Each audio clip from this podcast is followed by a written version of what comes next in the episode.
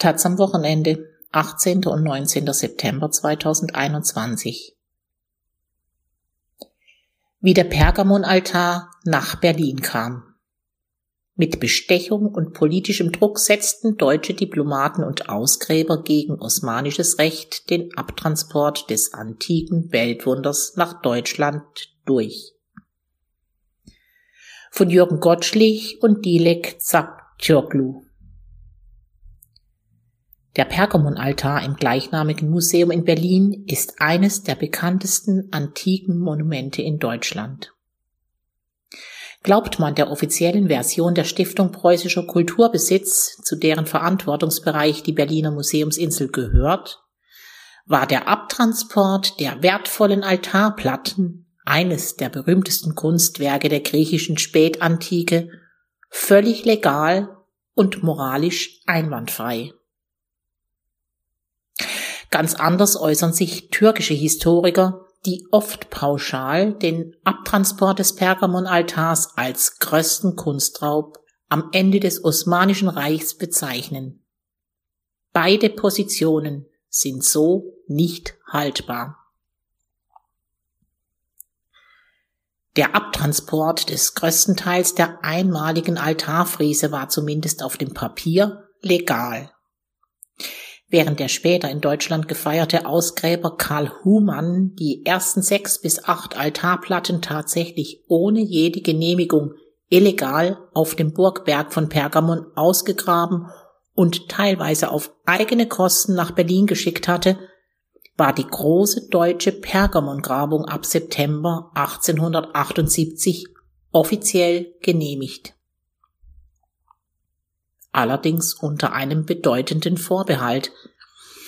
Nach osmanischem Recht, einer antiken Verordnung aus dem Jahr 1874, die also vier Jahre vor Grabungsbeginn erlassen wurde, galt für ausländische Grabungen eine Drittelregelung. Ein Drittel der Funde sollte dem Ausgräber gehören, ein Drittel dem Landeigentümer und ein Drittel war dem Sultan, also dem Imperialen Museum in Konstantinopel, vorbehalten. Die in Deutschland, aber auch in Großbritannien und Frankreich, den beiden größten Konkurrenten im Wettlauf um die antike Beute im Osmanischen Reich, sehr populäre Erzählung, das Islamische Reich hätte sich für das vorislamische Erbe sowieso nicht interessiert, ist eindeutig falsch.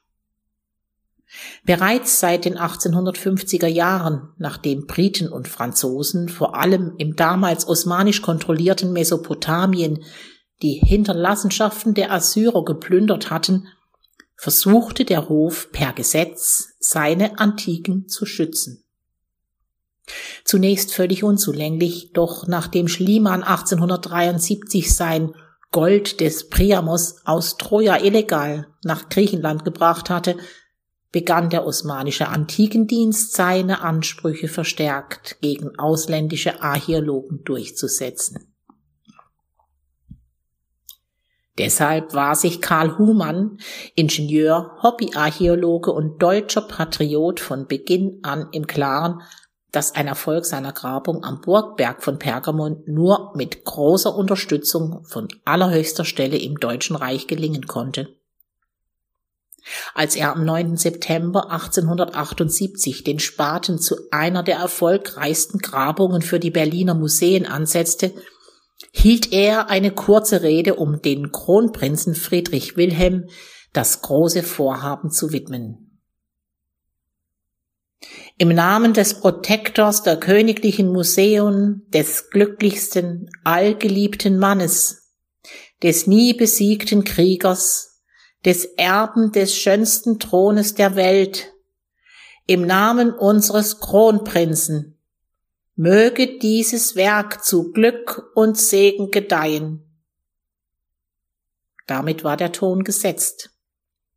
Anders als Heinrich Schliemann, der zehn Jahre zuvor als reicher Selfmade-Man begonnen hatte, sich seinen Traum von Troja zu erfüllen, war Karl Humann der es als Straßenbauingenieur im Osmanischen Reich zwar zu Anerkennung gebracht, als Unternehmer aber Insolvenz hatte anmelden müssen, finanziell und politisch von Berlin völlig abhängig.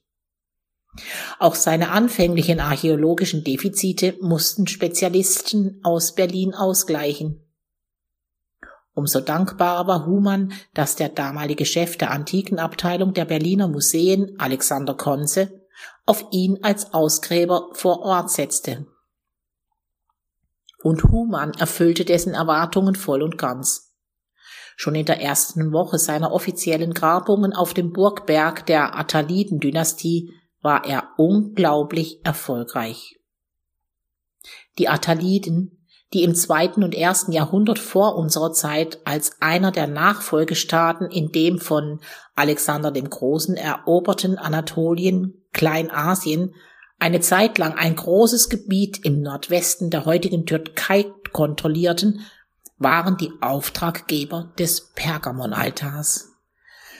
Humann knüpfte an frühere Raubgrabungen an, bei denen er in den zehn Jahren zuvor immer mal wieder illegal einige Friesplatten ausgegraben und nach Berlin geschickt hatte und fand in einer byzantinischen Mauer mehr als ein Dutzend der wertvollen Altarplatten, die dort mit dem Relief nach innen verbaut worden waren. Triumphierend schrieb er an Konse, wir haben nicht nur ein Dutzend Reliefs, sondern eine ganze Kunstepoche, die begraben und vergessen war, aufgefunden.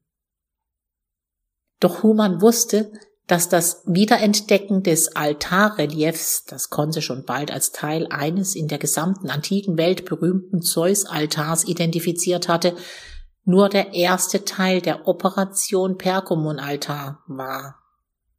An Konse schrieb er, nun zur Hauptsache. Wie kommt alles nach Berlin? Nach dem Gesetz, mit dem Humann in seinen Briefen immer wieder haderte, standen den Deutschen ein Drittel ihrer Funde zu. Sowohl Humann als auch dem Berliner Museumsdirektor Konze und seinen Geldgebern war aber klar, dass sie alles dafür tun mussten, sich den Altar in Gänze zu sichern. Wie den Deutschen das letztlich gelang, geht vor allem aus dem Briefwechsel zwischen Karl Humann und seinem Auftraggeber Alexander Konze hervor, der im Nachlass von Humann im Archiv des Deutschen Archäologischen Instituts in Berlin nachzulesen ist.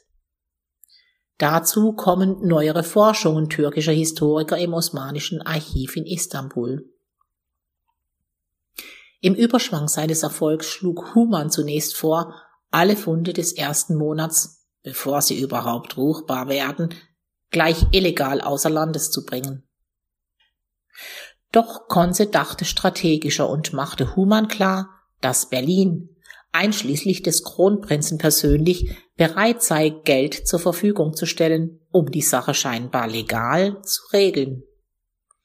Er spricht von auskömmlichem Backschisch, ein Synonym für Bestechungsgelder für osmanische Amtsträger, um sich zu dem ihnen offiziell zustehenden Drittel auch das zweite Drittel des Landeigentümers, in diesem Fall des osmanischen Staats, zu sichern.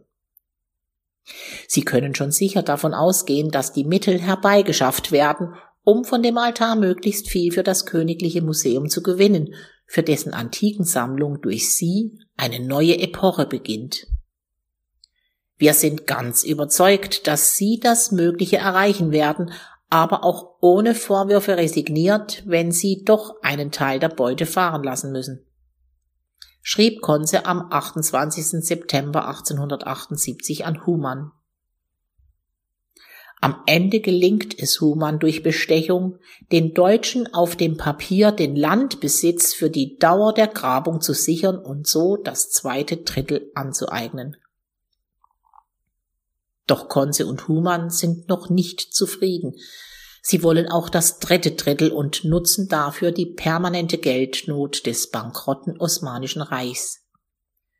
Mit einer Schenkung für die Ansiedlung von Flüchtlingen aus dem Balkan, die während des russisch-osmanischen Kriegs im Jahr zuvor vertrieben worden waren, sicherte sich das Kaiserreich offiziell auch das dritte Drittel. Erst einmal für das erste Grabungsjahr durch eine neuerliche Zahlung im Vorfeld der zweiten Grabungskampagne dann aber auch bis 1883. In dieser Zeit wurde der überwiegende Teil des Pergamonaltars nach Berlin geschafft. Es war aber nicht nur das Geld, das den Abtransport des antiken Kunstwerks möglich machte, es war vor allem die politische Situation, in der sich das Reich von Sultan Abdülhamid II. befand. Zusätzlich zum wirtschaftlichen Zusammenbruch, der 1875 erfolgt war, kam ein verlorener Krieg gegen Russland 1877. Durch einen zunächst von den Russen durchgesetzten Diktatfrieden sollten die Osmanen ihren gesamten Balkanprovinzen an Petersburg abtreten. Das aber wollten die anderen europäischen Großmächte, allen voran Großbritannien und Frankreich, verhindern. Im Juni 1878 richtete deshalb der deutsche Reichskanzler Bismarck als neutraler Gastgeber einen europäischen Kongress aus, bei dem Russland gezwungen wurde, auf einen großen Teil seiner Kriegsbeute zu verzichten. Der Sultan stand deshalb tief in deutscher Schuld. Das machte sich eben auch bei dem Erwerb der in Europa so begehrten antiken Kunstwerke bemerkbar.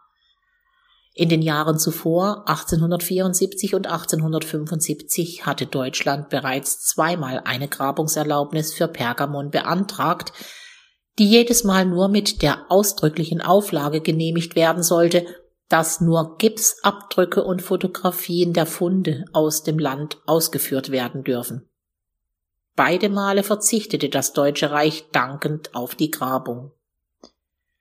Erst unmittelbar nach Bismarcks Intervention im Juni, Juli 1878 bekamen die Deutschen im August 1878 eine Grabungserlaubnis, die eine Fundteilung vorsah, die dann in der beschriebenen Weise auch noch unterlaufen wurde. Ohne den politischen Druck und die finanzielle Not wäre ein Abtransport der Altarfriese nie genehmigt worden ist der renommierte türkische Historiker Ilber Ortali überzeugt. Doch der Abtransport des Pergamonaltars war erst der Anfang.